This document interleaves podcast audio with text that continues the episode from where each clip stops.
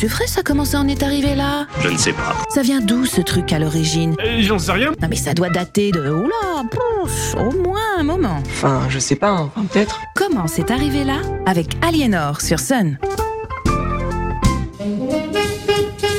Bonjour et bienvenue dans Comment c'est arrivé là. Aujourd'hui, partons à la découverte d'un univers que j'affectionne particulièrement, le burlesque. Le terme burlesque vient de l'italien burlesco, dérivé lui-même du latin burla signifiant farce ou plaisanterie. Il désigne un registre littéraire très en vogue au XVIIe siècle et se caractérise par l'emploi de termes comiques, familiers, voire vulgaires pour évoquer les choses nobles et sérieuses. Il s'agit principalement de provoquer le rire en tournant en dérision le sujet abordé. Le plus célèbre auteur de théâtre burlesque français, c'est Molière, qui dans chacune de ses pièces ridiculise un ou plusieurs travers de ses contemporains qui se prennent un petit peu trop au sérieux à travers ses personnages. On retrouvera le burlesque sous ce sens au cinéma, notamment avec le style de Charlie Chaplin. On revient en arrière, évidemment, nos voisins anglais, quand il y a un succès, ils s'en emparent et le revisitent à leur sauce. Mais contrairement à leur réputation culinaire, sur le plan burlesque,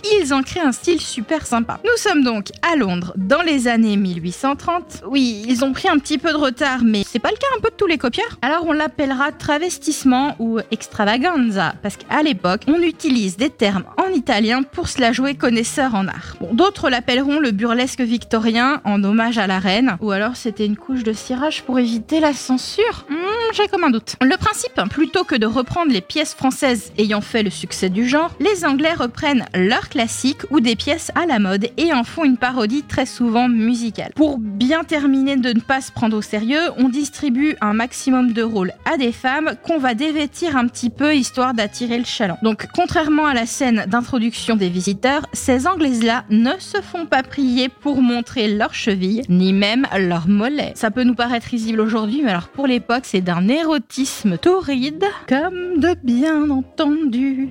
Ainsi que le chantait Albert Préjean, la mode s'exporte outre-Atlantique et c'est aux États-Unis que ce qu'on appelle les leg shows, ou littéralement les spectacles en jambes, se développent. Ils conservent cependant une très mauvaise réputation et sont souvent mélangés là-bas avec des minstrel shows. Alors les minstrel shows, ce sont des spectacles qui présentent des numéros de chant, de danse, d'humoristes. À l'origine, ce sont souvent des blancs qui se noircissent le visage pour caricaturer à l'extrême des personnages afro-américains. Après la guerre de sécession, ce sera joué par des afro-américains eux-mêmes et avec l'évolution des mouvements antiracistes, ça s'arrêtera dans les années 1950. On revient à nos leg shows des années 1860-70, que fin 60, début 70, il y a un petit mouvement de recul. Mais alors, dans les années 1880, ça repart. Les costumes se minimalisent, surtout ceux des femmes, hein, comme par hasard. Et puis, tant qu'à faire, puisque le public est là pour mater, autant lui offrir ce qui l'attend. Les chorégraphies deviennent un petit peu plus suggestives, l'humour grivois, donc les numéros s'enchaînent mais sans lien particulier les uns avec les autres. Entre 1900 et 1920, deux compagnies principales s'affrontent. Columbia Amusement Company, aussi appelée Columbia Wheel, et l'American Wheel. À noter que la Columbia censure un petit peu plus ses artistes, mais qu'une grande partie finira à Broadway. Comment ça? De la censure dans le burlesque? On se replonge dans les mentalités de l'époque. Certains mouvements sont réputés être réservés aux noirs et malséants pour les blancs. Lesquels? Tous ceux qui sont sexuellement explicites et principalement les déhanchés. À partir des années 20, le spectacle burlesque évolue vers le striptease qui en deviendra petit à petit l'élément principal, avec quelques codes cependant et des accessoires permanents tels que les nippies ou cache-tétons ainsi que les cache-sexe. Il y a des bornes aux limites, n'est-ce pas Maurice? On attribue les premiers nippies agrémentés de pompons à la Ziegfeld Girl américaine Carrie Finel, connue pour contrôler ses muscles pectoraux au point qu'elle arrivait à faire sortir ses seins l'un après l'autre hors de sa robe sans les mains. Les années 1930 et la crise économique provoquent le déclin des petits théâtres et quelques accès de puritanisme repoussent les leg shows vers des lieux de plus en plus malfamés jusqu'à la fin des années 40. Ça vivote jusque dans les années 70 où le flower power rendra la nudité assez courante dans les théâtres, ce qui signe l'arrêt des shows burlesques. Mais au début des années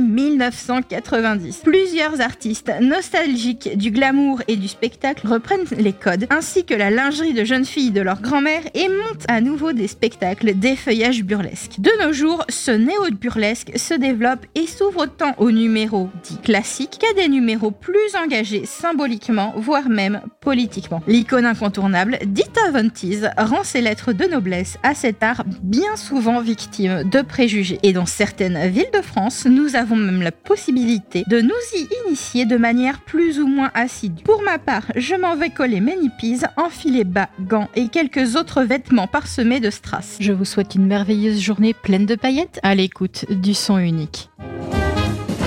Retrouvez Comment c'est arrivé là tous les vendredis à 7h30 sur Sun.